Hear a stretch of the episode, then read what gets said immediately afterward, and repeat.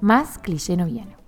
Vengo a contarte cómo algo que me tenía enamorada en mis épocas de mochilera, hoy reaparece y me ayuda a pensar y repensar cómo seguir poniendo a las personas al centro, cuidándome y haciendo cada vez más sostenible mi negocio, mi acompañar y la búsqueda de esas agendas libres que tanto seducen. Bienvenida a las personas al centro un podcast para humanizar el proceso de los negocios digitales y aprender de las mejores y peores experiencias en el trabajo con personas. Cada 15 días te compartiré herramientas, historias e ideas para acompañarte en esta bella y desafiante tarea de trabajar y crecer haciendo lo que amamos.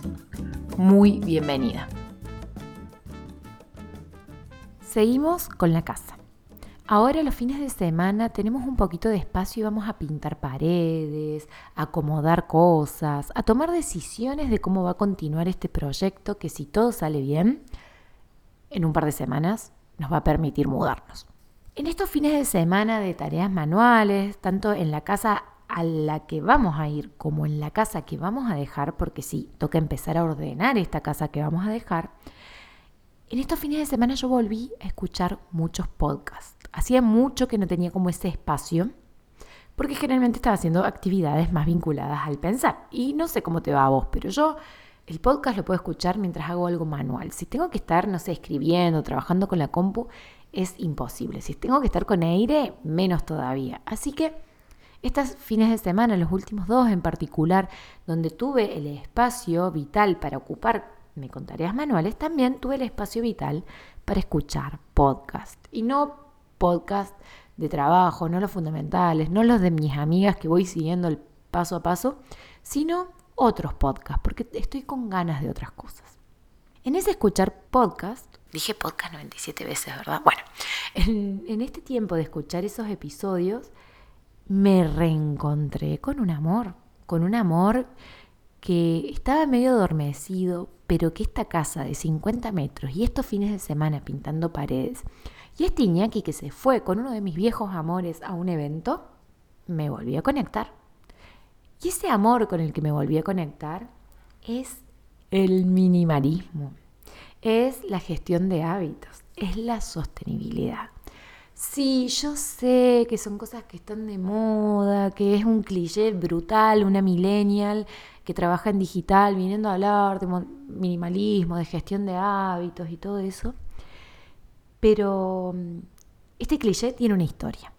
Y es una historia que empieza por los mismos tiempos en los que sucedía esa historia que te contaba en el primer episodio de este podcast. Contexto. Contexto. El primer episodio del podcast es la historia de cuando yo vivía en México, conseguí el trabajo de mis sueños, que era trabajar en comunidades indígenas con mujeres desde eh, técnicas creativas, ese era el nombre, para la recuperación de tradiciones.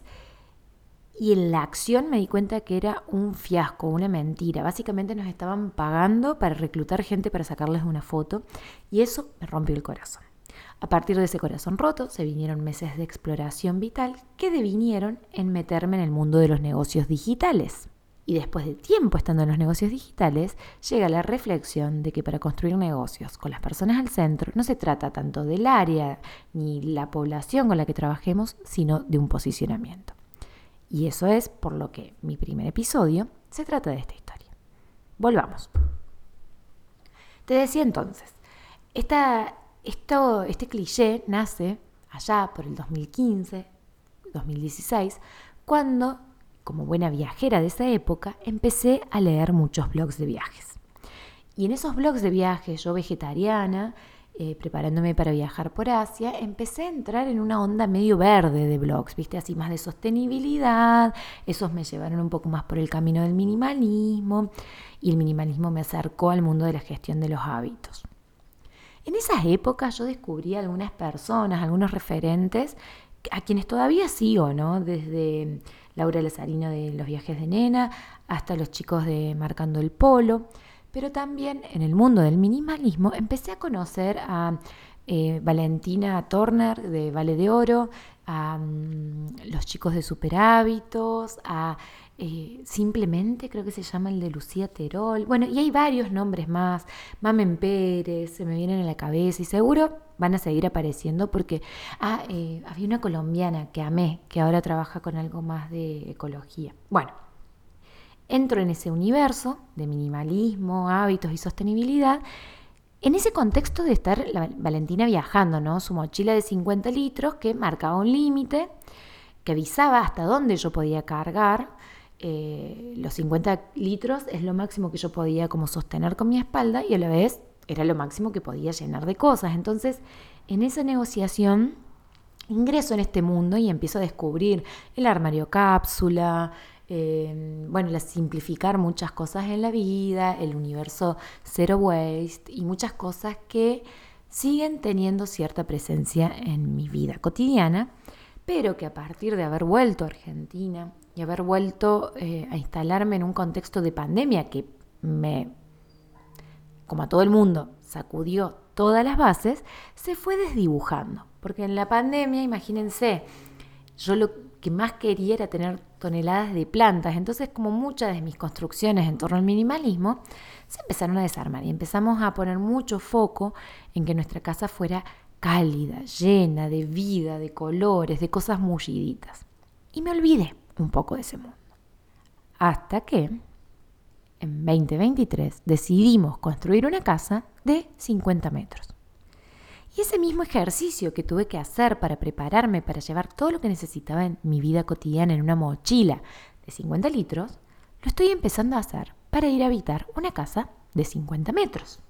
Entonces, vuelvo a encontrarme con quienes fueron mis referentes y los amplío porque ahora escucho a otras personas que también escuchaba de mi época viajera eh, y empiezo a volver a conectar con esta idea. Y más vuelvo a conectarme y más tengo la sensación de decir, che, vos eras un gran amigo, ¿por qué te perdí de vista? No sé si alguna vez te pasa cuando te reencontrás con un amigo de la facultad o, o de la infancia o alguien que querés mucho y que llevas mucho tiempo sin juntarte y que después de dos horas de tomar mate o café o, o cerveza o lo que sea que tomes, decís, puta, ¿por qué no hacemos esto más seguido, gente? Si nos llevamos tan bien. Bueno, así estoy yo hoy con el minimalismo, la gestión de hábitos. Si eso le sumamos que justo Iñaki el fin de, hace un par de fines de semana fue a un evento de los chicos de Super Hábitos, que eran otros de los que yo había empezado a escuchar, en aquel momento leer, porque en esa época era todavía leer, no tenían el podcast. Yo había empezado a leer en aquella época Imagínense, estoy escuchando sus podcasts, estoy leyendo libros, estoy, eh, nada, empapándome de eso para acompañarme a mí misma en este tránsito hacia la casa de 50 metros y para acompañarme a mí mismo al tránsito a un verano donde yo quiero enfocarme que los otros 800 metros de terreno que quedan sin la casa, dentro de mi nuevo hogar, sean llenos de plantas, llenos de vida, llenos de jardín. Y para que eso suceda, mi capital más grande es el tiempo. Y para que mi capital más grande, que es el tiempo, esté disponible, necesito llevar esa misma lógica de reducir, de simplificar, no solo a la casa, a las cosas que mude, sino a mi trabajo, a mi marca. Cuando yo empiezo a hacer match con algo, empiezo a hacerlo en todas las capas. Y esta no es la excepción. Por eso, estos tiempos de limpieza, de reordenarme y de recontactar con este viejo amor, me llevan a preguntarme, ¿con qué elijo quedarme? ¿Qué me hace feliz? ¿Qué me funciona? ¿Qué es lo que me funciona y me hace feliz? ¿Qué es lo que me funciona y no me hace feliz, pero me funciona tanto que vale la pena negociar? ¿O qué es lo que me hace tan feliz, aunque no funcione, que me lo quedo igual? ¿Qué priorizo? Y sobre todo, ¿por dónde empiezo? Ya te dije, estoy fase enamoramiento. De este movimiento van más o menos un mes desde que trajeron la casa, que estoy en recontacto, pero bueno, como buena intensa es un enamoramiento poderoso. Y en este momento de romance, me dieron ganas de grabar este episodio para ordenar mis ideas, para contarte que voy a estar hablando de esto, para em, desglosar, desenmarañar, desentramar este cliché de la millennial que se cree minimalista y contártelo cómo es en este caso. ¿Cuál es mi historia con el minimalismo y por qué te voy a estar hinchando las bolas con esto en las próximas semanas? Pequeños hallazgos que son perlitas que voy a ir desarrollando probablemente en mis correos y en mi, Instagram y en mis conversaciones con mis clientes. Lo primero fue, eh, lo primero que escuché fue un episodio de Super Hábitos que lanzaron justo después de su evento, donde hablaban de cómo encarar el final del año. Y es algo de lo que yo hablo en mis correos, en mis lanzamientos. ¿Qué pasa cuando nos dicen se acaba el año? Y en ese episodio ellos hablan mucho de hacerle un favor a tu futuro yo. Y yo no puedo estar más de acuerdo. De hecho, este podcast es un favor a mi futuro yo, porque como les conté, les estoy adelantando esto para después poder seguir hablando de esto libremente. Bien, entonces, ¿qué puedo hacer en los próximos meses que me ayuden a lo que venga? Y eso que puedo hacer para algunas de ustedes va a ser activar, diseñar, formarse, trabajar. Para otras va a ser cerrar agenda, para otras va a ser llenar la agenda, para otras va a ser descansar, para otras va a ser recrearse. Lo interesante de esta pregunta es que si miramos de manera integral el futuro yo, podemos preguntarnos cómo podemos favorecerlo de la mejor manera. Y muchas veces con esa guía tomar decisiones más alineadas, no solo a discursos reinantes de prepárate para el año que viene, o discursos reinantes que creo que son peores de el año ya está perdido, sino alineados con lo que necesitamos y podemos en cada momento. Otro hallazgo muy interesante en, este, en, estas, en estos podcasts que estoy escuchando y en esto que, que estamos trabajando es eh, estaba escuchando otro de, Minimalists, porque, ah, otra cosa que disfruto mucho hablando de clichés millennial es que escucho estos podcasts en, en inglés. Me gusta mucho escuchar en inglés.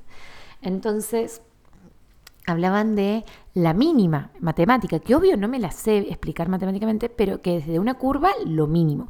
Entonces, evaluar que este minimalismo, esta simplificación, no va a ser lo mismo para todos.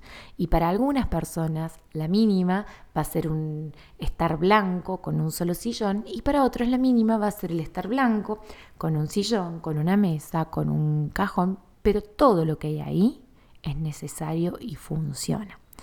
Entonces, yo voy a estar hablando de simplificar formas de trabajo, entendiendo que para algunos lo simple va a ser una cosa y para otros otra.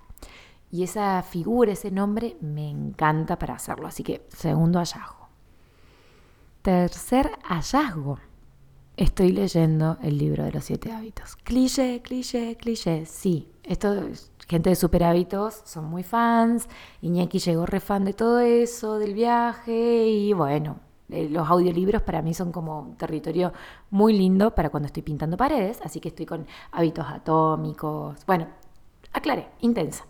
En este romance, romance intenso estoy leyendo ese libro y hay algo de lo que hablan al principio que me pareció súper interesante. Y hablan de las metas, de que todos tenemos las mismas metas. Todas las personas que corren la carrera tienen la misma meta, ser primeros. Ahora, el problema no es la meta. Lo que define quién llega no es cuál es su meta, que es hacer su mejor marca o no. No es, no es la ambición, no importa ahí, sino lo que vamos a, los procesos que seguimos para llegar a esa meta. Ahí es donde está la diferencia. En este mundo donde estamos bombardeadas de conectar con tu ambición, de planificar el año que deseas, conectar con lo que mereces y bla, bla, bla, todos vamos a poner el ojo en lo mismo, vivir cómodas, liberar la agenda, em, vivir mejor, facturar tanto. Ahora, ¿cómo carajo hago eso?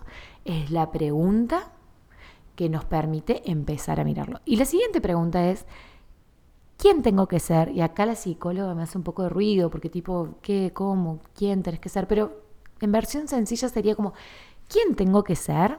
¿Cómo tengo que ser yo para poder sostener eso? ¿Cómo puedo yo transformarme en la persona que cuida eso? ¿Cómo puedo guiar mis elecciones desde un posicionamiento donde mi identidad se alinea con esa meta? Y ahí ya se deja de tratar de la meta, sino de quién yo quiero ser con esa meta, de quién estoy siendo mientras me acerco a ella. Acá creo que me fui medio del carajo, pero bueno, es otra de las cosas que me han dejado pensando y te las quiero compartir porque quizás resuenan. Y lo último de un montón de cosas que podría contarte porque honestamente quiero hacer el episodio corto, así que me voy a concentrar. Y lo último con lo que contacté fue con la idea, con algo que hablaban los chicos de Super Hábitos, hablando del libro de siete hábitos y que también lo estoy empezando a leer ahí, que tiene que ver con la diferencia entre efectividad y eficiencia.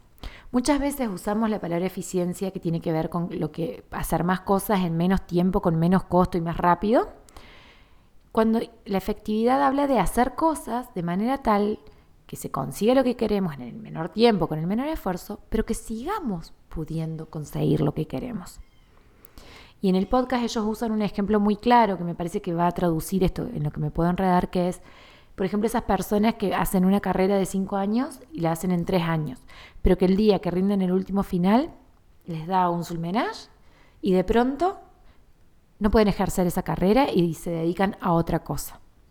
La idea acá no se trata tanto de ir por todo, ir ya, y menos con las personas con las que yo trabajo, mis clientas, que son personas a las que les interesa poner a las personas al centro, incluidas ellas mismas, sino crear un equilibrio para poder hacer lo que queremos hacer en el tiempo más corto posible, de la mejor manera posible, pero sobre todo cuidando que sea sostenible.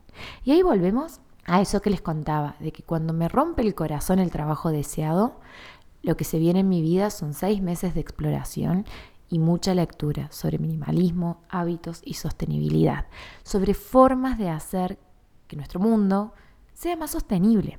Y eso va desde lo laboral hasta lo ecológico.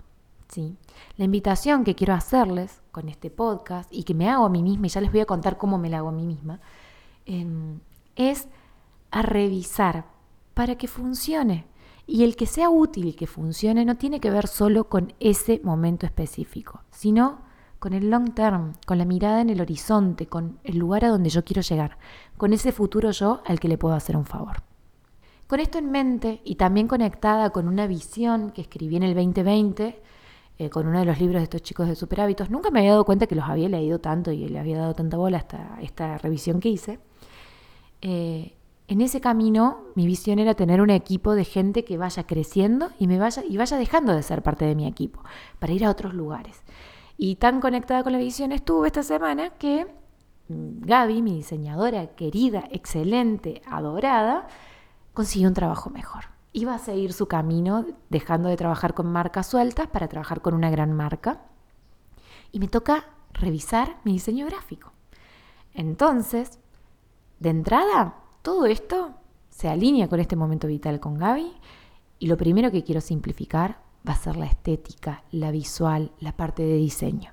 Antes de incorporar a alguien a mi equipo de nuevo, antes de salir a la casa de una nueva diseñadora, vamos a filtrar y, vamos a limpiar y vamos a simplificar. Porque a mí lo que me interesa es que mi marca transmita ciertas cosas y eso lo vamos a cuidar. Otra cosa que vamos a simplificar va a ser la intro de este podcast. No todavía, vos ya, si escuchaste esto, ya escuchaste la versión vieja, completa. La vamos a hacer bien sencilla y acá me inspira otro podcast del que no hablé, que me lo presentó la amiga francesa con la que hicimos el, el blog de sostenibilidad en aquel 2016, en estos experimentos. Eh, y es Rachel Brayton, se llama, creo que es From the Heart, Heart y es eh, de una mujer sueca que hace yoga, que creo que se llama Rachel, y no me acuerdo el apellido. Pero bueno, vamos a hacer una entrada más sencilla del podcast. Y también vamos a hacer un programa simple, corto, que tenga todo el foco en que sea funcional y sostenible para esta etapa del año. Para que quienes quieran hacer el tránsito del uno a uno a lo grupal puedan hacerlo de una manera amable, sostenible, que les permite utilizar el tiempo y el recurso disponible para ayudar a su yo futuro a transicionar de un lugar al otro. De eso te voy a estar hablando un poquito más adelante, pero te lo adelanto porque está muy alineado con este tema. Y finalmente, otro insight, el último, es que vamos a seguir hablando de ganarle a la agenda llena. De hecho, ese programa corto, híbrido, mezclado, bien, por un lado simplificado y por otro lado bien acolchonadito, va a atacar el punto de dolor de la agenda llena. Pero no lo va a atacar desde la meta. No los va a atacar desde el trabajar cuatro horas, seis meses, dos semanas, desde el pasar a lo grupal. No lo va a atacar desde la meta sino desde procesos chiquititos que permitan hacer ese 1% de los hábitos atómicos para que a lo largo del tiempo podamos convertirnos en esa persona que no necesita pegarse a la agenda llena, para que nos podamos convertir en esa persona que cuando la agenda se libera, se anima a quedarse con ese espacio de libertad. Porque sí, A veces pensamos que el problema es que tenemos la agenda llena, pero muchas veces cuando el espacio se libera, lo primero que hacemos es rellenarlo con un poco más. Y eso vamos a trabajar estas semanas. Y esa va a ser la intención para con ustedes y para conmigo, para con el podcast y para con mi comunicación, pero también para con los programas y mis clientas y para mi propio espacio vital. Desde mi espacio laboral hasta la casita de 50 metros que inspira y abre las puertas a este volver a mi viejo amor para reconectar con eso que estaba presente en mis inicios online y que por cliché lo dejé y que como buen cliché vuelve a aparecer. Te dejo un abrazo, gracias por escucharme por hasta acá y vamos a seguir indagando, probando, viendo cómo es esto de ir construyendo servicios y negocios con las personas al centro en su versión más simple, en su versión más cercana y más sostenible. Si escuchaste hasta acá, te agradezco por haberte quedado. Quería hacer un episodio de 15 minutos, terminó siendo de 20, pero estoy feliz de haber ordenado un poco mis ideas y de haberte compartido este viaje interno. Me encantaría saber qué pensás de esto. ¿Sos de las mías? ¿Sos una millennial cliché que le gusta el minimalismo y la sostenibilidad? ¿Tenés ecoansiedad? ¿Tenés ganas de simplificar tu vida? me encantaría leerte por mail o comentando acá o en mis redes sociales. Me encontrás como valentinaferrario.psi de psicóloga en Instagram o también me podés escribir a mi correo hola arroba valentinaferrario.com que con muchísimo gusto te leo y te responderé.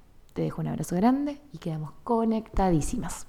Antes de irme, quiero agradecerte por haber llegado hasta acá por haberte quedado, por haber escuchado, por haber vuelto si ya nos conocíamos o por haber llegado si sos nuevita en este territorio.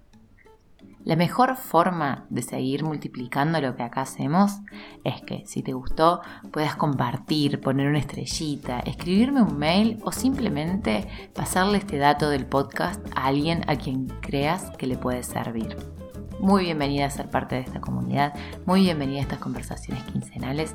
Nos vamos a seguir viendo, nos vamos a seguir escuchando. Gracias por estar acá.